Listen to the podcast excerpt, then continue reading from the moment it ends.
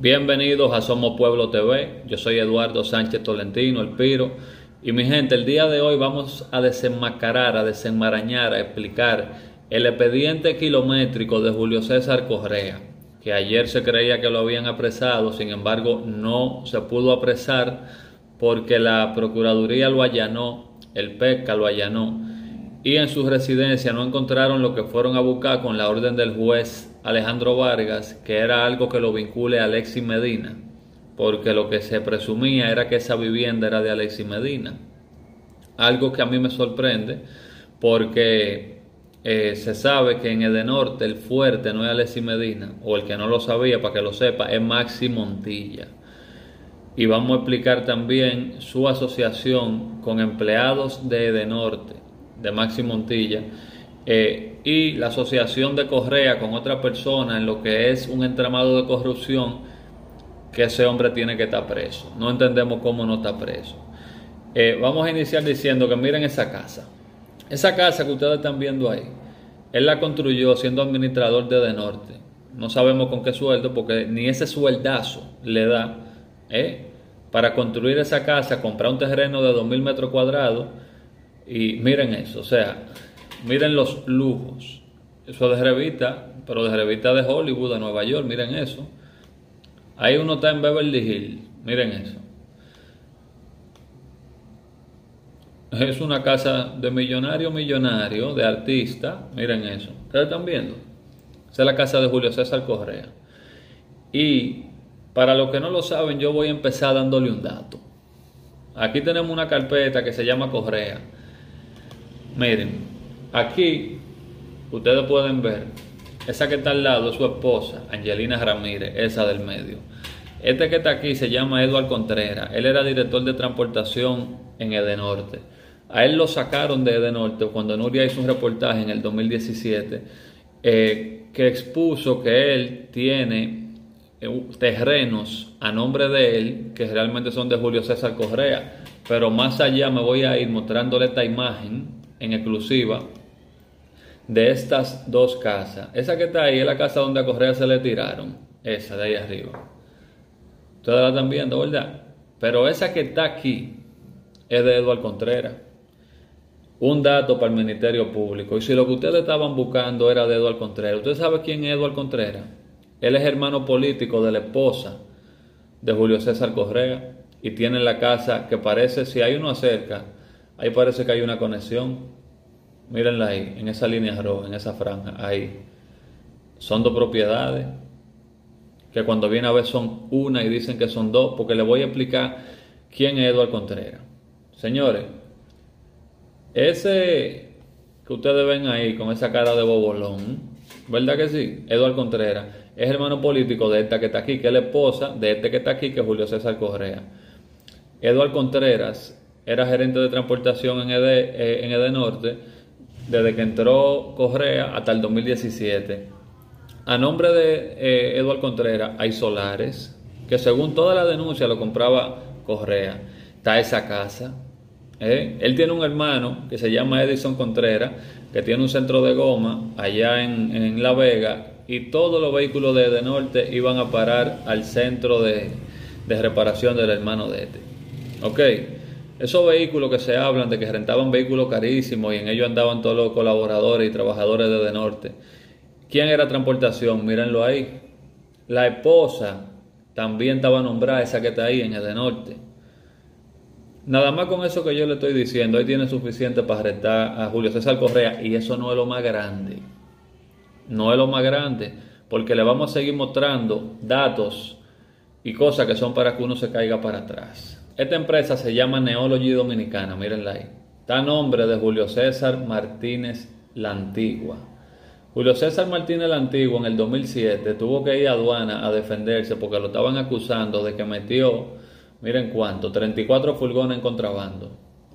Él dijo que no y se defendió. ¿En qué paró eso? Sabrá Dios. La cuestión es que ese hombre tiene muchísima compañía de carpeta. Nuria Piera lo denunció eh, no se sabe qué ha pasado con él, pero lo que sí se sabe es que Neology, esta empresa, ha ganado, si ustedes se fijan, estos son estados de cuenta de Edenorte, mírenlo aquí, Edenorte. Esto en el año 2020, ahora en enero. Buscamos Neology y aquí hay contratos, miren aquí, esos que están subrayados, déjenme acercárselo para que ustedes lo vean con, sus propios ojos. En el 2020 le deben 8 millones, más 8 millones, más 91 mil, más 21 mil, más 863 mil. O sea que le están debiendo, vamos a poner, ahí casi son 9 millones, más 8 son 17. Aquí hay otro millón más, vamos a poner 18 eh, millones de pesos. ¿Y de quién es esa empresa? ¿Por qué yo estoy hablando de esa empresa? Bueno, es muy sencillo. Esa empresa está registrada, ustedes vieron a nombre de quién, de Julio Martínez, pero ¿qué pasa? Este es el segundo socio mayoritario, se llama Manuel de Jesús Valga Jiménez. ¿Quién es eh, este que está en esta foto, aquí arriba? Edwin Mucay Díaz, director de distribución de De Norte en ese entonces. ¿Qué es lo que se presume? Que el director de distribución de Edenorte en ese entonces, ¿verdad? Puso esa empresa que él manejaba a nombre de Julio Martínez, el que acusaron de contrabando, y a nombre de este, que son los mayoritarios, los socios mayoritarios, como testaferro para él beneficiarse por la influencia que ellos tienen en Edenorte. Todo eso con conocimiento de Correa. Millones y millones de pesos, señores. No se entiende como no hubo consecuencia y las autoridades no investigaron. O se entiende porque era Jan Alain el que estaba. Entonces la comadre es esta que, mírelo ahí en, este perfil de la esposa de Edwin Mukai. Dice felicidades para nuestra querida comadre, que papá Dios la, la, llene de bendiciones por siempre. Esa que está ahí es la comadre, que es la esposa del segundo socio mayoritario de Neology Dominicana. Pero ¿qué pasa? Esto pica y se entiende. A ese Mukai lo acusan de que él construyó una empresa llamada Diquesa SRL que servía de almacén para arroz y otro producto, la cual se usaba para lavar dinero, según las acusaciones, no lo estoy diciendo yo. Esa empresa llamada Diquesa era en los almacenes un punto de reunión para juntarse con Correa y con todo el entramado que yo voy a seguirle es revelando, señores. Esta es la declaración de otro personaje del entramado que se llama David Amaury Tavares López. Mírenlo ahí. Eh, él era vocal del consejo de De Norte. Si aquí nos fijamos en esta noticia del litín diario de el, cuando metieron preso a Alexis Medina eh, con la prisión preventiva, en la acusación decía, vamos a buscar el nombre, David, mírenlo ahí donde sale, David Amaury Tavares López son miembros de la organización de la Tornado, Fundación Tornado, ¿se acuerdan? Tornado con Danilo. Bueno, un miembro de esa organización que integra sociedades comerciales usadas por el entramado de Alessi Medina. Estamos hablando del vocal del Consejo de De Norte, que si vamos a esta foto, es este que está aquí atrás. Entonces, señores, su declaración jurada en el 2012 él habla de una empresa de antecedentes laborales que se llama Sede Energy. Cuando ustedes buscan esta empresa en el registro, sale que él no era que, trabajaba ahí, sino que él era el titular de la empresa. Mírenlo ahí, David Amaury Tavares López. Entonces, cuando nosotros vamos y buscamos aquí en la lista de proveedores de EDE este y escribimos Sede Energy, titular, mírenla ahí nos sale la empresa. Mírenlo ahí, nos sale la empresa. O sea que este Camaján está en el expediente de Alessi. Era vocal del Consejo de Norte, era suplidor del Estado también. Ok, vamos a entrar a este tema que fue una querella que hicieron contra Correa, Maxi Montilla y otros de De Norte por un fraude de 6 mil millones de pesos para revelarle algunos datos. Aquí hay unos nombres que nosotros vamos a detallar ahora. Julio César Correa sabemos quién es. Maxi Montilla Sierra sabemos quién es. Alejandro Benjamín Marte no vamos a hablar ahora. Edwin Kenachi Mukai Díaz, ya hablamos de él. Luis Miese, no hemos hablado de él, después lo trataremos. Joel Molina Reyes, hemos hablado en otro video, pero después lo trataremos. Raneri Collado, vamos a hablar de ella. Raneri Collado, Deverland SRL, que es asociada a, a Raneri Collado por 37 millones de pesos. Eso fue en el 2018. Raneri Collado, ¿quién era? Encargada de control de calidad y materiales en Edenorte. Escribimos Raneri Collado, Administración Pública, para que ustedes vean su foto. Mírenla ahí. Esa es Raneri Collado. A mí me sorprende que el juez Alejandro Vargas mandó a buscar información de Alessi Medina a la casa de Correa. ¿Por qué? Porque el fuerte en Edenorte era Maxi Montilla. Esa mujer que ustedes están viendo ahí era de Maxi Montilla. Y le voy a hablar un poco de lo de Maxi Montilla mientras le enseño esta carta de adjudicación que fue el 29 de noviembre del 2019 a Transformadores Solomon Dominicana, propiedad del cuñado de Danilo Medina. Señores, a él le compraron ahí eh, medidores de la tecnología TUAC, que está mal escrito, es eh, por un monto de 6 millones de dólares. 6 millones 174 mil 762 dólares. Entonces, vamos a tirar un calculito para tener un estimado. Eso fue en el año, eh, eso fue en el 19, en el año pasado, sí. Vamos a calcular 6.174.762 dólares. Vamos a tirárselo al 55. 339 millones de pesos en un solo contrato. ¿Ustedes están entendiendo? 339 millones de pesos. Miren ahí, Correa. Miren aquí. Todo esto lo ha vendido Maxi Montilla, miren, 2 millones, 32 millones, 895 pesos, 1 millón 187 mil, 718 mil, 1 millón 876 mil, 4 millones 183 mil pesos, 19 millones, 7 millones, 10 millones, 6 millones, 7 millones, 69 millones, 12 millones, 162 millones, 17 millones, 7 millones, 11 millones, 10 millones. 2 millones, 25 millones, 923 mil pesos, 3 millones, 2 millones, 5 millones, 2 millones, 5 millones, 92 mil pesos, 625 mil pesos, 3 millones, 6 mil pesos, 7 millones, 6 millones, 4 millones, todo eso. Miren, vámonos para el lado para que ustedes vean, transformadores Solomon Dominicana, todo eso en el año 2019. Señores, son miles y miles de millones si nosotros sacamos la suma miles y miles de millones. Eso se lo estoy enseñando en un estado de cuenta del mes de mayo del 2020. Es esto.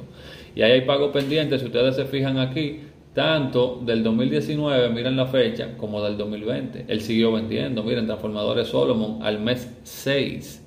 ¿eh? Y este es el estado de mayo, o sea, hasta ese mismo mes, en, en mayo del 2020, tiene estado de 19 millones, de 4 millones que le tienen que pagar. Entonces, ¿Por qué yo le enseñé eso, señores? Maxi Montilla. Maxi Montilla. Vamos a buscarlo para que ustedes vean la foto. Ustedes acuerdan que Alicia le hizo una entrevista ahora porque él quiso ir para allá a suicidarse. Será Maxi Montilla. Mírenlo aquí. Este señor ha sido acusado en múltiples ocasiones. ¿Por qué? Por lo siguiente. Maxi Montilla, cuñado de Danilo, eh, fue acusado en conjunto con Raneri Collado, encargada de control de calidad, Luis Miese, presidente de compra, Edwin Kenachi, Kenichi Mukai, director de distribución, Joel Molina Reyes, director de pérdida y técnico de compra, Benjamín Marte. Eso que están denunciando ahí, oigan cuál es la base de esa y otra denuncia, o una de las bases, porque esa puede tener otra también. Que ese conjunto de empleados eran los que se encargaban de verificar los materiales y, de decir que recibían lo que había en el, en el contrato. ¿Qué pasa? Que cuando se le daba entrada al inventario y se supone que llegaba eso a los almacenes de, de norte, las informaciones nos dicen a nosotros que muchas veces o no llegaba lo que era o ni siquiera llegaba. Y de que entraba, podía aparecer en el conduce y no estaba ahí. Muchas veces entregaba un 30% pero ese mismo 30% salía, pasaba a ser un 60, ese 60% salía, pasaba a ser un 90 y luego pasaba a ser un 100, ese mismo. Y le voy a explicar otra cosa. Usted puede conocer a la persona más rica de República Dominicana. Ustedes vieron esos contratos de 300 millones de pesos, de 160 millones de pesos, son miles de millones de pesos. Por más rico multimillonario que usted sea, usted no va a tener esa mercancía para. Usted no va a estar pagando una nave que le va a costar un dineral para tener algo que no le está generando nada, para que si un día tú ganas una licitación, eso se venda. Entonces, el traque con el tiempo de entrega inmediato era el siguiente. La puntuación que más vale en las EDES es el tiempo de entrega. porque estamos bregando con electricidad en un país que tiene un problema serio de electricidad que se necesita resolver rápido. Entonces, ¿qué hacía eh, este Camaján que está aquí? Maxi Montilla. Déjame buscar uno que, se vea como demacrado. Entonces, ¿qué es lo que dicen que hacía este Camaján? Oh, muy sencillo, señores, que en conjunto con todo su empleado de, de Norte, con conocimiento y muchas veces participación y órdenes de correa, ¿ok? modificaban los pliegos de condiciones para beneficiarlo a él, poniéndole por sobre todo el tiempo de entrega, sin importar el precio. Y luego de eso, no iban y revisaban que él tuviera el inventario. Entonces, ¿qué pasa cuando no revisan si él tiene el inventario? Que no hay cómo verificarlo. O sea, puede ser mentira, puede ser que no lo tenga. Y cada vez que era un contrato de 300 millones, 100 millones, 200 millones, 1000 millones, no les revisaban el inventario. Otros competidores decían, porque la ley se lo permite, yo quiero ir a ver lo que el otro competidor tiene, en ese caso Máximo Montilla, para ver si es verdad que lo tienen en inventario. Y no lo dejaban ir a ver. Es de norte, señores. Entonces por eso lo están sometiendo a ellos. Yo lo que no entiendo es cómo Julio César Correa no cayó preso. Porque ese señor tiene un expediente allá en Edenorte, que eso es gigantesco. Miren, en La Vega hubo un circuito 24 horas que puso, vamos a ponerle la casa para que ustedes la vean, ahí se quillen, miren. Él puso un circuito 24 horas en algunos sitios y él tenía negocio en esos sitios que no estaban a nombre de él. Y eran negocios como el, el taller ese, que estaba a nombre de un hermano, del hermano político de su esposa, que también estaba nombrado la esposa y el hermano político en Edenorte. Para ellos ir a arreglar los carros de Edenorte y darle mantenimiento ahí y ahí no se iba la luz y esos negocios no pagaban luz. Tenían una deuda grandísima que hay que ver si la pagaron. En la campaña yo me acuerdo que había camionetas de norte haciendo campaña. Ustedes están entendiendo, señores. Son gánster, son gánster. Gánster son. Y los tentáculos llegan a muchos lugares.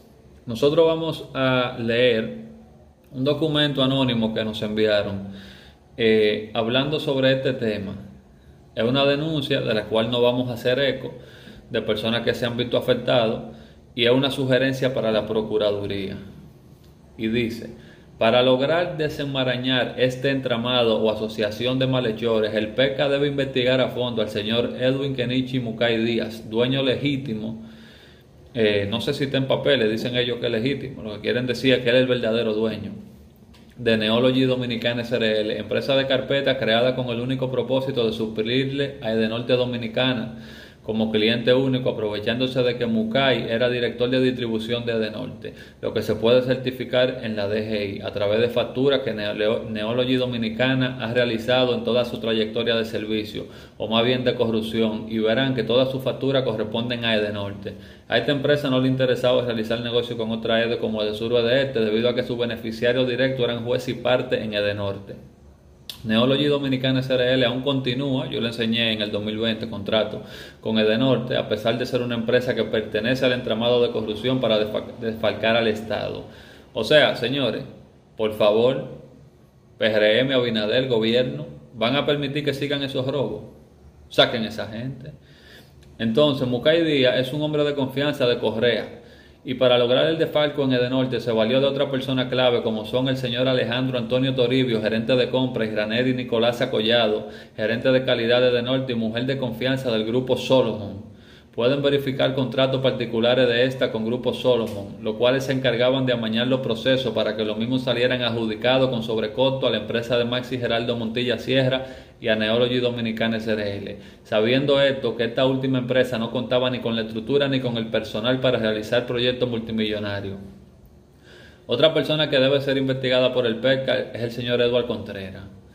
Eh, Nuria le hizo un reportaje, ellos hablan de eso aquí. Yo le expliqué que la acusación es de que es un testaferro y de que Correa le construyó una mansión a su lado, la cual yo le enseñé la foto y se la voy a volver a mostrar. Que si se tiran a esta casa, ¿cuál es la lógica? Miren esto, eso ahí tiene un pasadizo, ¿entiendes? Si se tiran aquí, yo me voy por aquí, si yo tengo algo aquí, yo lo meto aquí, son dos casas diferentes, Miriam Germán, míralo ahí, míralo ahí, esa casa de Eduardo Contreras, miren la de Correa, hermano político de la mujer de Correa, mírenlo. ¿Ustedes creen que con qué fuerza Eduardo hacer eso? Eso es de Correa, todo. Eso es lo que dicen las informaciones. Entonces vamos a seguir con la, con la denuncia. Eh, Julio César Correa le construyó eso para tenerlo a su lado, eh, ya que esta persona cuenta también con naves industriales, cabañas de veraneo, repuestos de vehículos y otras propiedades importantes que el PECA debe identificar. Tanto investigar a Julio César Correa como a Eduardo Contreras en ese entramado. Lo que hoy se piensa revelar, dice la denuncia, bien sabido en toda la ciudad de La Vega, porque era un secreto a voz en este pueblo pequeño lo que estaba aconteciendo en el norte y como estas personas construían un imperio económico de la noche a la mañana. Dice la denuncia que el señor Mucay Díaz construyó grande almacén en La Vega llamado Diquesa SRL para inyectar dinero ilícito obtenido con corrupción al mercado financiero dominicano y que le servían de punto de encuentro con su amo y así reunirse paulatinamente como si fueran una logia masónica con los señores Alejandro Antonio Toribio, Toribio, Joel Molina Reyes, Eduardo Contreras, Raneri Collado, Maxi Montilla, Rafael Antonio Martínez Mendoza y Luis Arturo de Jesús Miese para planificar su próximo gran golpe.